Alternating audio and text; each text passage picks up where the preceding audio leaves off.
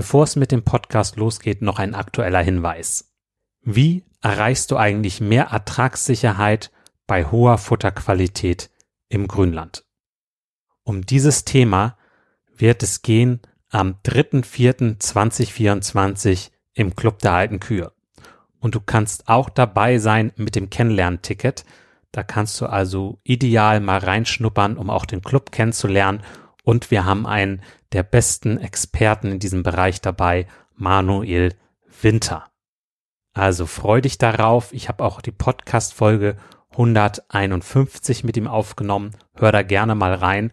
Und wenn du noch tiefer rein möchtest, gerade im Bereich Futterkräuter werden wir einen Schwerpunkt haben, dann komm gerne mit dazu. Jetzt lasse ich kurz einmal Manuel Winter zu Wort kommen, damit du schon mal einen kleinen Vorgeschmack kriegst. Also Futterkräuter erfüllen eigentlich denselben Zweck wie Unkräuter. Somit macht es ja eigentlich Sinn, diese gezielt einzusetzen. Und anstatt dass ich jetzt irgendwo Lücken habe und da stehen meine Ampfer drinnen und die versuche dann alle einzeln irgendwie zu bekämpfen, würde es ja Sinn machen, man hat sowieso Zichore im Bestand, die das dann für mich übernimmt, ist aber eine super Futterpflanze, kann intensiv genutzt werden, hält auch Vielschnittnutzungen aus, hat eine gute Futterqualität, ist schmackhaft. Sie hat zwar einige Bitterstoffe, also die Weidetiere müssen sich ein bisschen mehr dran gewöhnen. Aber sobald die Tiere äh, gewöhnt sind, äh, stützen sie sich eigentlich auf die Zichore und erhöht somit auch die Futteraufnahme. Und viele Kräuter haben auch eine antiparasitäre Wirkung. Manuel Winter lebt einfach dieses Thema mit dem Grünland und den Futterkräutern. Es ist eine Freude, ihn erleben zu dürfen. Und du kannst per Zoom dabei sein. Ganz ohne Fahrtkosten, ohne Reisezeit, direkt abends nach dem Melken mit dazu schalten. Also komm gerne da mit zu am 3.4.2024 um 19.30 Uhr. Weitere Infos dazu und auch die Möglichkeit, das Kennenlernticket zu buchen unter kuverstand.de schrägstrich kennenlernen minus Ticket.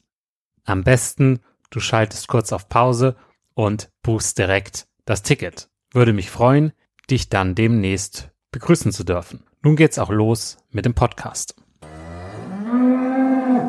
Heuer ist es wieder trocken. Es dauert viel länger, bis ein Wiederaufwuchs kommt. In Wirklichkeit ist das alles weggefressen worden. Man hat sich eigentlich einen kompletten Aufwuchs ruiniert und eigentlich die Erträge deutlich äh, dezimiert dadurch, dass man einfach keinen Ruhedraht aufgestellt hat.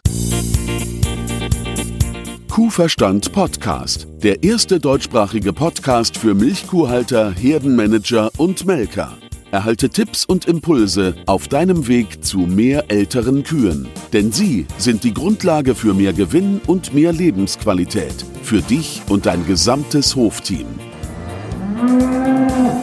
Christian Völkner, der Gründer vom Club der alten Kühe, ist dein Pfadfinder auf deinem Weg zu gesünderen Kühen. Er arbeitet auf führenden Milchkuhbetrieben und berichtet von seinen Erkenntnissen.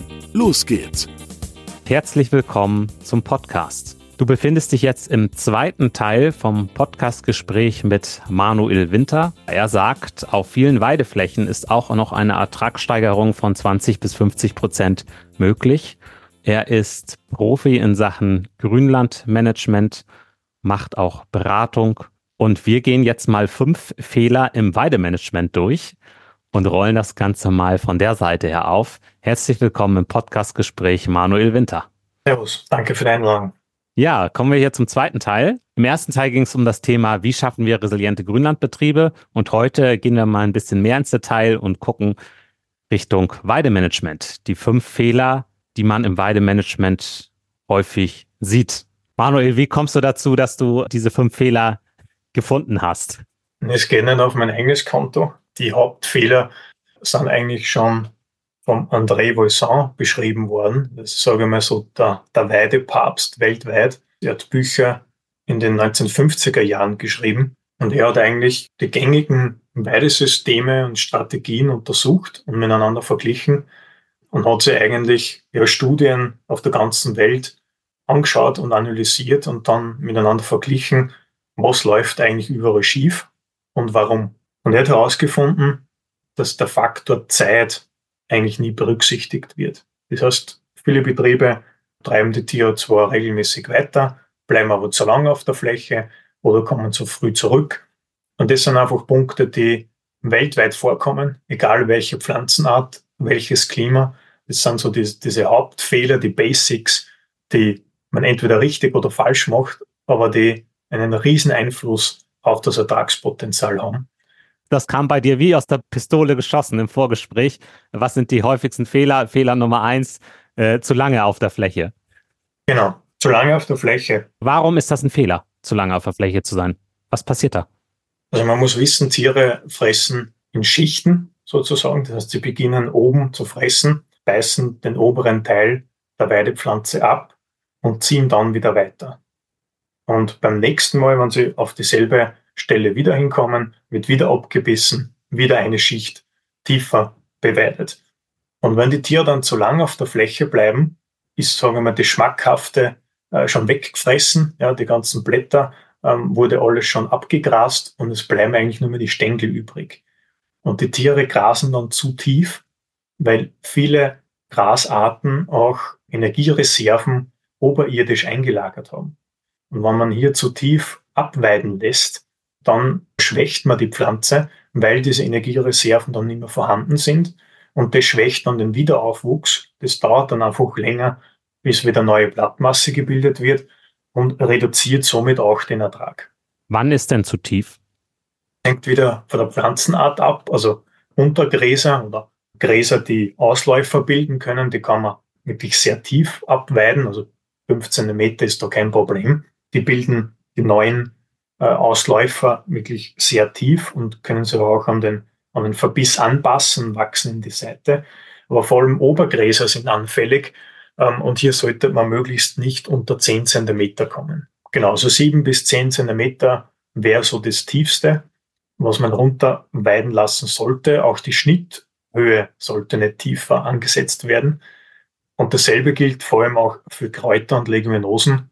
Bei der Luzerne kennt man das vor allem, die bildet unten wieder neue Triebe. Und wenn man dann zu tief mäht, mäht man diese, diese neuen Triebe eigentlich schon wieder weg. Die Pflanze hat da eigentlich die ganze Energie reingesteckt fürs neue Wachstum. Und wenn man das dann der Pflanze wegnimmt, dann hat sie keine Energie mehr gespeichert, weil ja alles in die neuen Triebe investiert worden ist. Und gleichzeitig können die neuen Triebe ja keine neue Energie produzieren über die Blattmasse, weil sie ja schon abgegrast oder weggemäht wurden. Und das schwächt dann die Pflanze einfach sehr stark. Was sagst du dann zu Kurzrasenweide? Die funktioniert nur bei Arten, die das auch aushalten. Und deswegen habe ich im ersten Teil auch ein bisschen erwähnt den, den Begriff, glaube ich, äh, Grünlandwüste, weil man hier eben nur Arten vorfindet, ähm, die diese permanente Abweiden und Kurzhalten auch wirklich vertragen. Und das sind eben ähm, Ausläufergräser wie beispielsweise Deutschweidelgras und Wiesenrispengras. Bei den Leguminosen verträgt es eigentlich nur der Weißklee. Genau, und somit haben wir eben deutlich weniger Arten auf oder ertragreiche Arten auf diesen Flächen. Man findet häufig andere Arten, die halt vom, vom Verbiss schützen können. Aber wirklich die Arten, die immer auch wirklich Ertrag und Qualität liefern, sind eigentlich hauptsächlich nur diese drei, weil alle anderen Arten eben diesen tiefen Verbiss gar nicht äh, vertragen. Zum Thema Weidesysteme, da kommen wir gleich nochmal zu und äh, gucken uns die nochmal ein bisschen an. Was ist der zweite Fehler? Man kommt zu früh auf dieselbe Fläche zurück. Okay, Was, warum ist das ein Fehler? Weil man den Pflanzen nicht genügend Zeit gelassen hat, aufzuwachsen oder sich von der letzten Nutzung zu erholen. Man hat gesagt, man soll nicht zu lange drauf bleiben, ne, damit die neuen Triebe auch wirklich aufwachsen können, äh, damit man nicht die Energiereserven wegnimmt. Jetzt ist die Pflanze aufgewachsen, hat sie erholt und dann kommt man aber mit der Herde wieder zurück grast das Ganze ab und dann zieht man weiter. Ja, das wäre so quasi die Beschreibung einer Koppelweide. Wenn man jetzt aber zu früh zurückkommt, hat sie die Pflanze vielleicht noch gar nicht erholt. Das heißt, sie hat zwar Biomasse gebildet, es, es steht ein Weidegras da, man denkt, ah, jetzt kann ich schon wieder drauf und losweiden, aber die Pflanze hat sie vielleicht noch keine Energiereserven eingelagert. Das heißt, ich nehme jetzt eigentlich der Pflanze die kompletten Photosynthese-Kollektorwecker, weil ich einfach die Blattmasse abgrasen lasse. Und für den Wiederaufwuchs habe ich jetzt keine, keine Blattmasse zur Verfügung, die man jetzt dafür Energie produzieren würde. Und gleichzeitig hat die Pflanze keine Energie einlagern können, weil ich zu früh zurückgekommen bin auf dieselbe Koppel. Und das reduziert den Ertrag enorm. Gräser wachsen exponentiell. Das heißt, mit jedem Tag, wo ich länger warte, habe ich auch deutlich mehr an Zuwachs pro Tag. Und wenn ich hier zu früh zurückkomme, nutze dieses Wachstumspotenzial eigentlich gar nicht aus, weil die Pflanze eigentlich in einem Dauerstress ist und eigentlich übernutzt wurde. Ah, okay. Das ist logisch. Kann man sich mal exponentielle Kurven angucken und lineare Kurven, dann weiß man, ähm, dass da ganz schön Musik hinter ist. Jedes Gras wächst in einer S-Kurve. Ähm, bei manchen dauert es ist kürzer, bei manchen länger gestreckt, ähm, die wird langsamer aufwachsen. Aber jede, jedes Gras wächst in einer S-Kurve. Das heißt, äh, haben wir dann langsamen Anstieg, dann einen sehr starken Anstieg und dann flacht es wieder ab, wenn die Gräser generativ werden und, und Samen ausbilden. Und deswegen hat das Weidemanagement so einen großen Einfluss auf die Erträge, weil wenn ich später nutze, äh, habe ich automatisch der Pflanze mehr Zeit gelassen, mehr Blätter zu produzieren. Jedes einzelne Blatt produziert wieder mehr Energie und so weiter und so fort. Äh, und somit habe ich meine Erträge teilweise wirklich äh, vervielfacht. Ja, ja, cool. Es ist so logisch. Man muss mal drüber nachdenken, ne? Ja. Ja, cool. Dann kommen wir zum dritten Fehler. Kein Ruhedraht. Was meinst du damit? Du hast darüber gesprochen, dass wir die Tiere weitertreiben auf eine neue Fläche und da dann nicht zu lang bleiben und dann quasi wieder ähm, die Herde soll weiterziehen und erst wieder zurückkommen, wenn sich der Bestand wieder erholt hat. Viele wissen das im Kopf, machen dann auf der Weide aber was anderes. Der Fehler ist, man zäunt vorne weiter, vor allem bei der Portionsweide, äh, oder man lässt die Tiere in eine neue Koppel, aber hinten wird nicht abgezäunt. Man hat quasi keinen Ruhedraht. Das bedeutet, die Rinder haben zwar vorne das, das neue Weidegras zur Verfügung, aber sie können immer wieder zurückgehen und den Altbestand beweiden. Und in den ersten Tagen wird das kein Rind machen. Man hat ja das schon die Fläche ja beweidet. Nur sobald nach drei, vier Tagen der Wiederaufwuchs beginnt, sprießen die ganz jungen Blätter aus dem Altbestand hervor. Und das ist extrem schmackhaft und energie- und proteinreich. Das ist wie die Nachspeise für die Rinder sozusagen.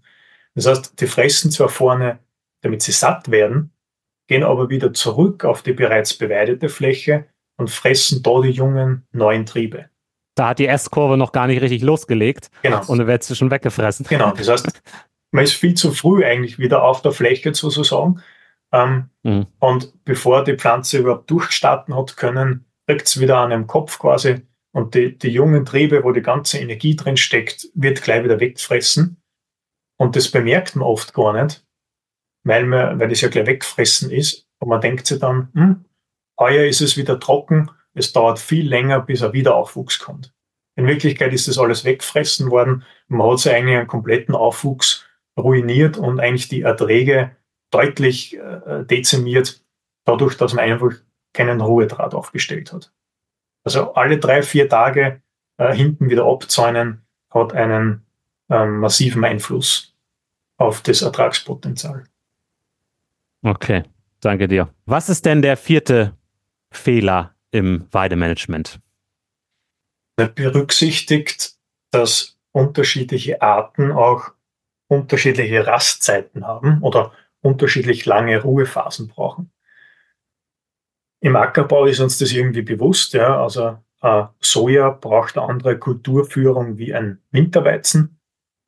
Und im Grünland wird irgendwie alles auf einen Haufen zusammengehaut und sagt, ah, das ist, das ist, sind Grünlandpflanzen, die wachsen eh von selber. Dem ist aber nicht so. Ja, das heißt, ein Deutschweidelgras, wie wir schon erwähnt haben, auf der Kurzrasenweide, hat eine sehr kurze Rastzeit oder braucht nur eine sehr kurze Rastzeit.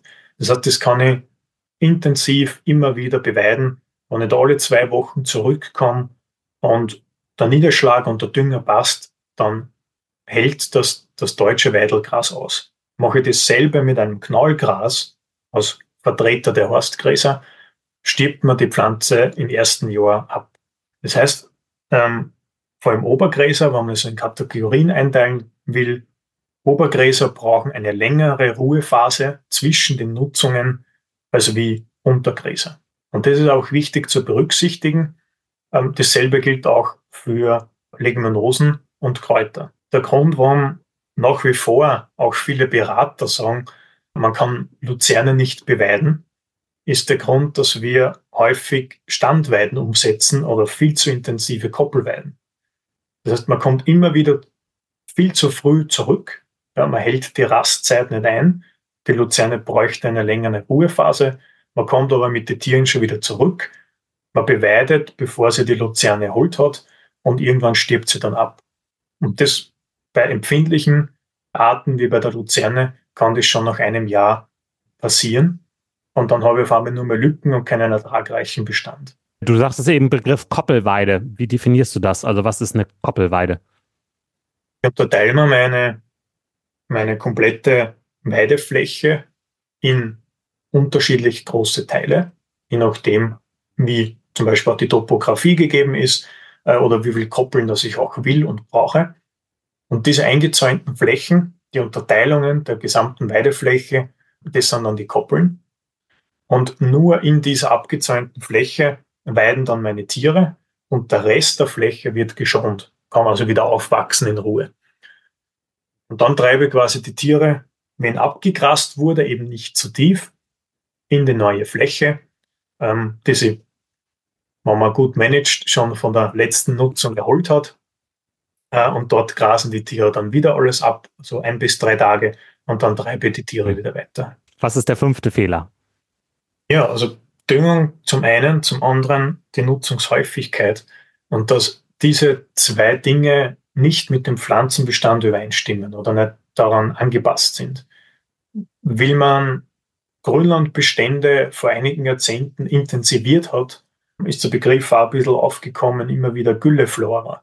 Das heißt, da wo man intensiv düngt, hat man gewisse Unkräuter. Das stimmt eigentlich nicht ganz, sondern der Fehler sehr häufig ist, dass man häufiger gemäht hat und somit auch häufiger düngt. Und durch die häufige Nutzung sind viele Arten abgestorben. Das heißt, man hat ja früher viel mehr Horstgräser im Bestand gehabt. Äh, durch den Anstieg der Nutzungen von drei auf fünf Nutzungen, also sogar sechs Nutzungen, sind diese Arten abgestorben und man hat Lücken am Bestand gehabt. Und diese Lücken werden dann von Unkräutern gefüllt. Und dann sagt man auch, wo man viel Gülle ausbringt, äh, hat man häufiger einen Ampfer. Das stimmt nicht. Ja, sondern man mäht öfter und hat den Bestand nicht darauf vorbereitet. Bei den intensivsten Bestände, ähm, wie Kurzrasenweide äh, oder auch Schnittnutzungen sieben, acht Mal in Neuseeland, die haben dort keinen Ampfer, weil die Gräser dort so dominant sind und so eine dichte Grasnarbe bilden, und so häufig genutzt werden, dass Dampfer das gar nicht verträgt oder verdrängt wird. Das heißt, diese Unkräuter kommen dort auf, wo der Bestand nicht mit der Nutzung übereinstimmt. Ja, das heißt, wenn ich intensivieren will, dann muss ich auch dementsprechend Gräser nachsehen, die das aushalten. Und dann aber auch dementsprechend düngen, damit man die, Bestände, die Gräser auch in dem Bestand bleiben. Umgekehrt, wenn ich jetzt extensivieren will, ähm, also sagen wir so extensive Flächen habe, wir haben schon gesprochen von, sagen wir, kräuterreichen Beständen, artenreicheren Beständen, und ich sage, ich habe zu viel Gülle und bringe jetzt auf diese Standorte aus, dann werde ich mir mit diesem Nährstoffüberschuss Arten verdrängen. Und deswegen gefällt mir der Begriff abgestimmt oder auch abgestufter Wiesenbau so gut, weil man alles aufeinander abstimmt. Das heißt, man hat vielleicht Flächen rund um die Hofstelle, die man intensiver weidet, intensiver mäht und auch intensiver düngt. Die Flächen sind nicht weit entfernt, also auch für einen maschinellen Einsatz kostengünstig. Und andere Flächen kann man wirklich gezielt extensivieren. Das heißt, ich, hab mein, ich brauche meine, meine Gülle für meine Sechsschnittwiesen, für meine intensiven Weideflächen. Das heißt, ich habe vielleicht gar nicht genügend Gülle übrig, dass ich meine letzten Wiesen im letzten Eck auch noch intensiv dünge. Und deswegen mache ich da einen, einen Bestand, der weniger Dünger braucht. Das heißt, ich habe hier dann vielleicht mehr Leguminosen drinnen und bringe hier nur Festmist aus. Das heißt, für diesen Standort und der Pflanzengattung dort passt auch meine Düngung. Wenn ich jetzt aber überall gleich häufig mähe und überall gleich häufig dünge, dann hat die intensive Fläche zu wenig Düngung und die extensive zu viel. Und dasselbe auch bei der Schnittnutzung. Ja, abgestimmter Wiesenbau. Ja, das ist ein toller Begriff, weil beim Ackerbau, da wird ja auch ganz gezielt entschieden, was mache ich mit der Fläche. Und beim grünen Land hat man immer so das Gefühl, ja, das ist halt Land, was grün ist. Und das ähm, ist halt da und wird dann genutzt irgendwie. So, und das kann es halt nicht sein. Dann wird man nicht mehr Ertrag haben oder ein für sich passendes System entwickeln, wenn man es einfach sich überlässt. Man muss schon eingreifen und es steuern. Ja. Absolut. Also wie beim, wie beim Ackerbau, man macht auch eine Düngeplanung, man hat Kulturen, die brauchen mehr äh, Dünger und Kulturen, die brauchen weniger. Und so ist es auch im Grünland. Und man wird dann nie sein volles Ertragspotenzial nutzen können, wenn man alles gleich äh, managt. Ja, man wird dann immer auf den Top-Flächen mit Top-Pflanzenbestand wird man nie das volle Potenzial erreichen, wenn man nicht richtig düngt. Ja, und auf der anderen Fläche, auf den extensiven Flächen, wo das eigentlich eh von selber wachsen würde und man hat einen artenreichen, schönen Bestand und, und eine schöne blühende Heuwiese, haben wir dann trotzdem Probleme, weil man sich die dort vorkommenden Arten verdrängt durch zu viel Dünger oder zu häufiger Nutzung. Und dann hat man auf einmal Probleme mit Unkräutern und Lücken, die man sonst gar nicht hätte. Also man schafft sich auch sehr oft selber Probleme, indem dass man einfach über alles irgendwie so drüber fährt und alles irgendwie mit einem Management versucht zu nutzen. Ja. Diese verschiedenen Systeme bei der Weide. Das können wir ja nochmal so ein bisschen umreißen, sag ich mal. Fangen wir mal mit Kurzrasenweide an, mit dem System. Äh, was ist das? Kurzrasenweide bedeutet, dass man seine Weide dauerhaft auf ungefähr 5 bis 18 Meter hält. Das heißt, die Tiere sind dauerhaft auf derselben Fläche und die Fläche wird maximal vergrößert oder verkleinert, je nach Futterzuwachs aber die Tiere bleiben immer auf derselben Fläche und beweiden da Ausläufer, Gräser, Untergräser eben sehr intensiv. Dann noch bildet sie auch eine dichte Grasnarbe und ist eben für niederschlagsreiche Regionen oder Bergregionen auch ganz interessant. Das ist die Weideform sicher mit den höchsten, mit der höchsten Futterqualität, aber muss eben auch, wie schon so oft erwähnt, auch zum Standort passen und das Düngungsniveau ist auch dementsprechend hoch. Okay.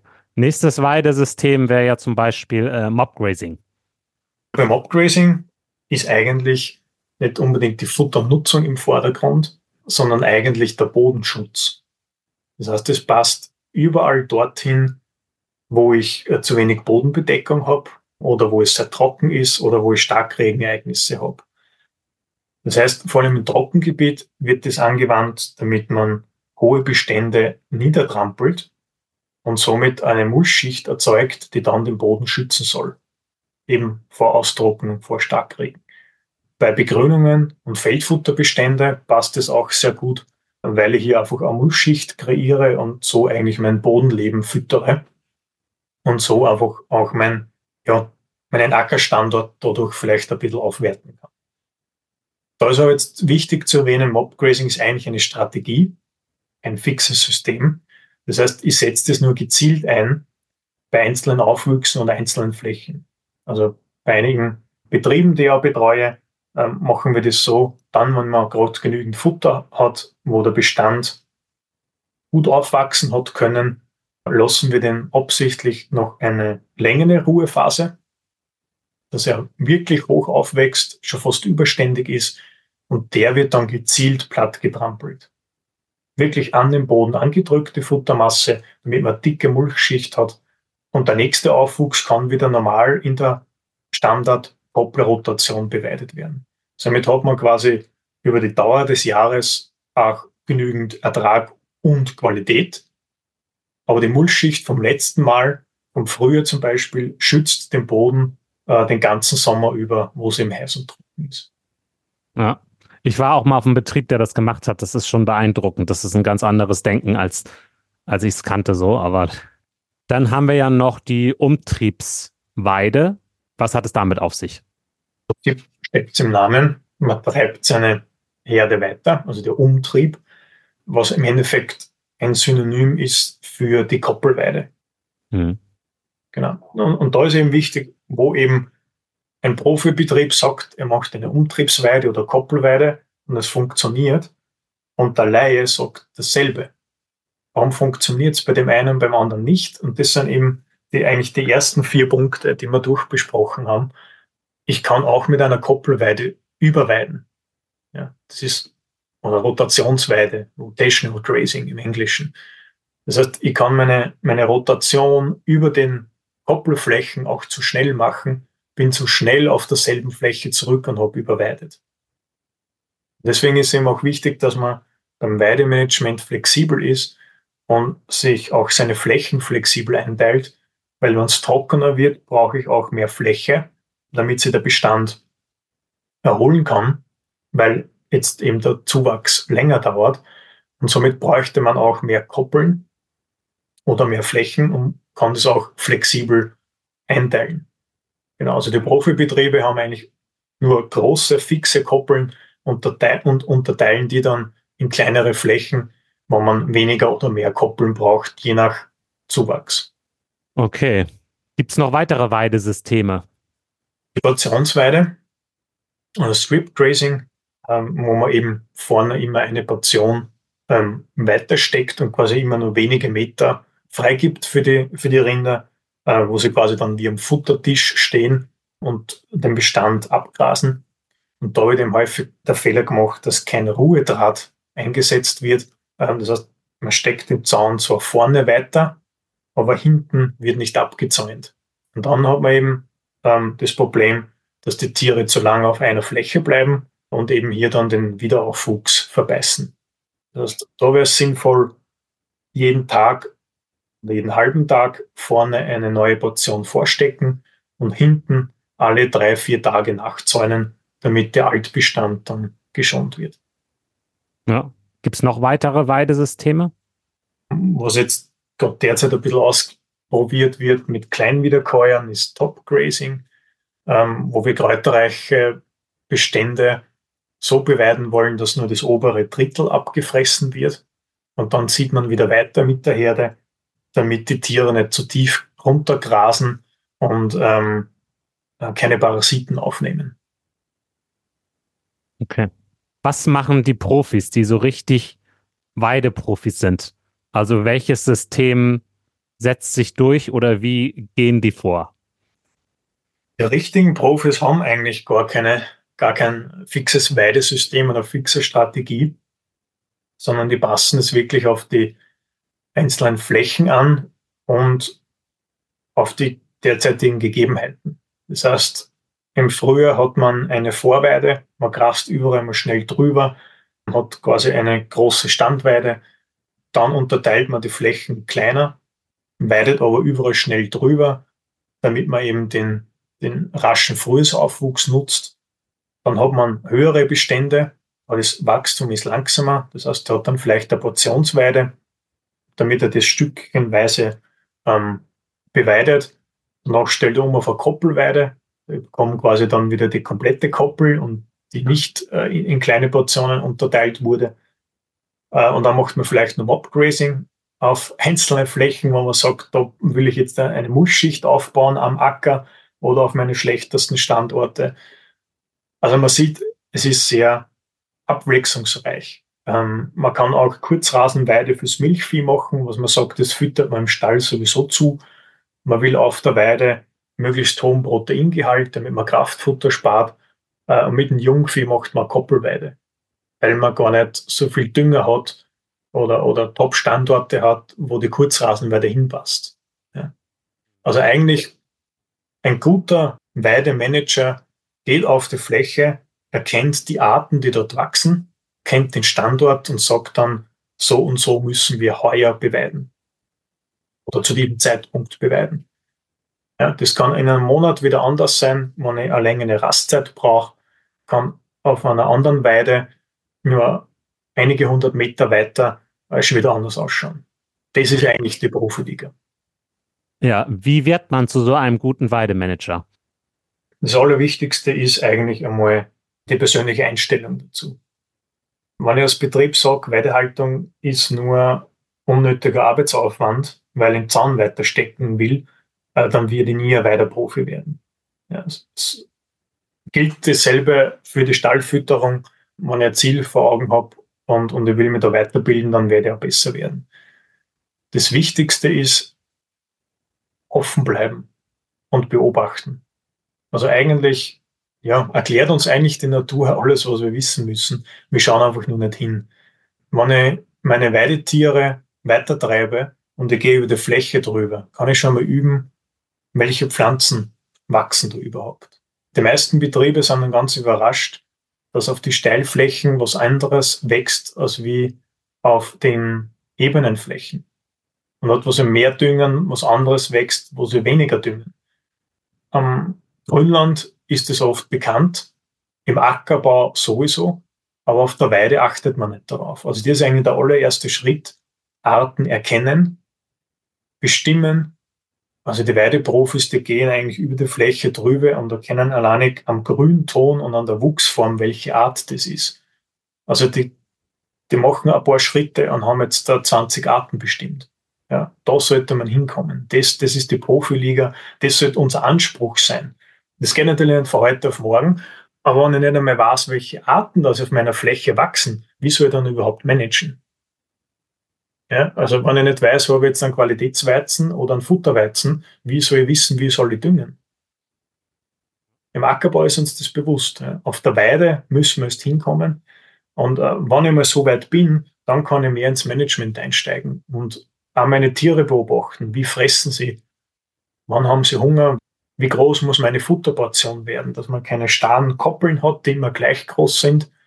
Und irgendwann hat man Augenmaß. Also auf jedem Betrieb, wo ich wieder neu hinkomme zum Arbeiten, vor allem im Ausland, muss ich mich darauf einstellen. Das dauert meistens einige Wochen. Und irgendwann habe ich dann schon im Augenmaß, wie groß die neue Koppel sein muss, äh, damit eben dort 100 Tiere satt werden und dort 1000 Tiere satt werden. Mhm. Ja. Zum Pflanzenbestimmen äh, kann ich auch empfehlen, gibt es auch eine App, Flora Incognita. Äh, Werde ich auch mal in der Podcast-Beschreibung verlinken. Ist durchaus interessant, wenn man, wenn man mal so ein bisschen dem auf die Schliche kommen will. Ich würde mit dir noch kurz eine Fragen-Antworten-Runde machen. Ich stelle dir Fragen und deine Aufgabe ist es, möglichst schnell und kurz zu antworten. Bist du bereit? Leg los. Wie viele Milchkuhbetriebe hast du schon gesehen? Hunderte. Was freut dich, wenn du dir die derzeitige Milchviehhaltung anschaust? Der Trend zur Mehrweidehaltung. Gibt es etwas, was dich ärgert oder verwundert? Betriebe Weidehaltung betreiben, sie so angesehen werden, als würden sie jetzt extensivieren und nur mehr Hobbybetriebe sind, während eigentlich man in der Weidehaltung genauso viel Management braucht oder haben sollte wie ein intensiver Betrieb in der Stallhaltung. Welches Werkzeug, welcher Service hat für dich persönlich einen hohen Nutzen? Ein Leverman, den ich meistens bei mir trage. Was ist das? Mein Taschenmesser. Gibt es ein Buch, das du empfehlen kannst? Von André Voisin, ähm, Die Produktivität der Weide oder Gras dich fit. Okay, prima. Werde ich auch in der Podcast-Beschreibung verlinken. Die letzte Frage ist sicherlich die verrückteste. Stell dir vor, du wachst morgen in einer identischen Welt auf wie die Erde. Du hast all deine Erfahrungen und all dein Wissen, jedoch keine Kontakte. Du stellst fest, dass du Chef eines familiären Milchviehbetriebes in Niedersachsen bist, der auch Weideflächen hat. Der Betrieb ist durchschnittlich und alles läuft so vor sich hin. Du bekommst von mir 5000 Euro, um den Betrieb nach vorne zu bringen. Was würdest du in der ersten Woche mit diesem Geld tun? Zuchtbullen aus Neuseeland kaufen, Weidegenetik. Okay, alles klar. Vielen Dank. Sehr gerne. Ein Bild sagt mehr als tausend Worte. Und direkt mit dem Referenten, mit Manuel Winter sprechen, ist auch wertvoll. Daher wird Manuel Winter in unserem Zoom-Club-Treffen am 3. April 2024 dabei sein mit einem Vortrag Mehr Ertragssicherheit bei hoher Futterqualität im Grünland. Es wird auch genug Zeit geben, dass du deine Fragen stellen kannst und wir haben einen Schwerpunkt auf den Futterkräutern. Es gibt dafür auch ein Kennenlernticket, für dich die Möglichkeit, einfach mal den Club der alten Kühe kennenzulernen, dass du da mal reinkommst und das siehst. Das Kennenlernticket kannst du dir buchen unter kuverstand.de Würde mich freuen, wenn du dabei bist. Hab viel Spaß mit deinen Kühen und genieß das Leben. Dein Christian Völkner.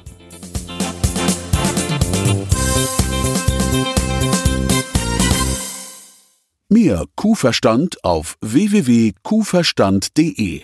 Und immer daran denken, der Erfolg mit Kühen beginnt im Kopf der Menschen.